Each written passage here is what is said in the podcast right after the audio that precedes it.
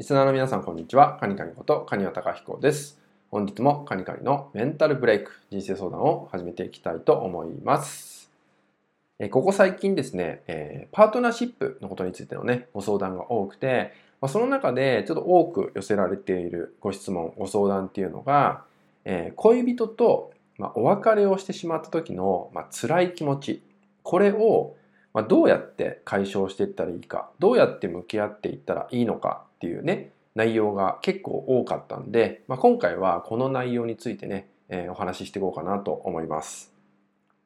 まあ、恋人と別れてしまった時っていうのって、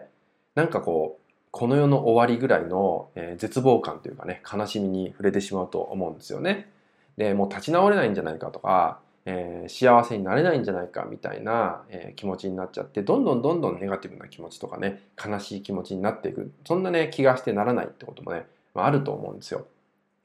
で、ただ、まあ先にね、お伝えしておくと、それは、えー、大丈夫ってことですね。えー、これ以上、えー、その悲しみがずっと続くってことは、えー、ほとんどありませんよってことがあるので、そこは安心していただきたいと思います。ただ、向き合い方を変えないと、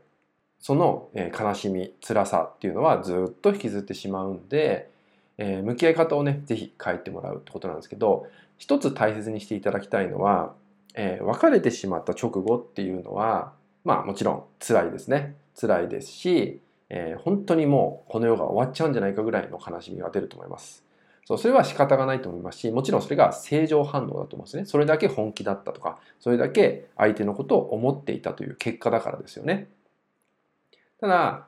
時間は必ず解決してくれます。時間が経つごとに、あなたの中の心の状態っていうのは、えー、ゆっくりとでも穏やかに必ずなっていくんですね。で、それによって、まあ、気がつくとですね、えー、過去のこと、えー、こんなこともあったなって言ったような状態にもなっていくわけですよ。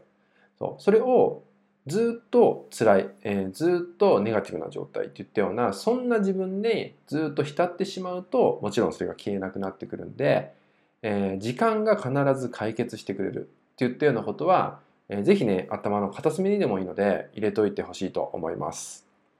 で、そのためにはですね、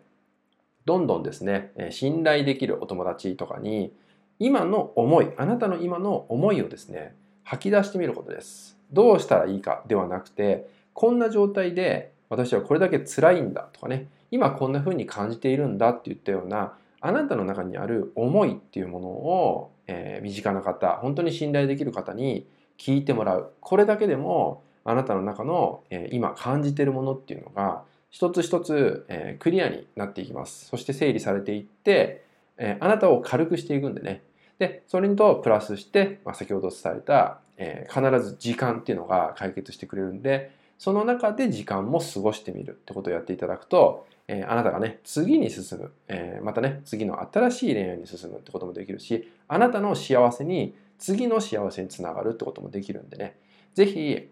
時間をちゃんとね、捉えてあげる。そして、一人で抱えずに、信頼できる人に、えー、吐き出してみるってことをね、ぜひね、忘れないようにやってもらえたらと思います。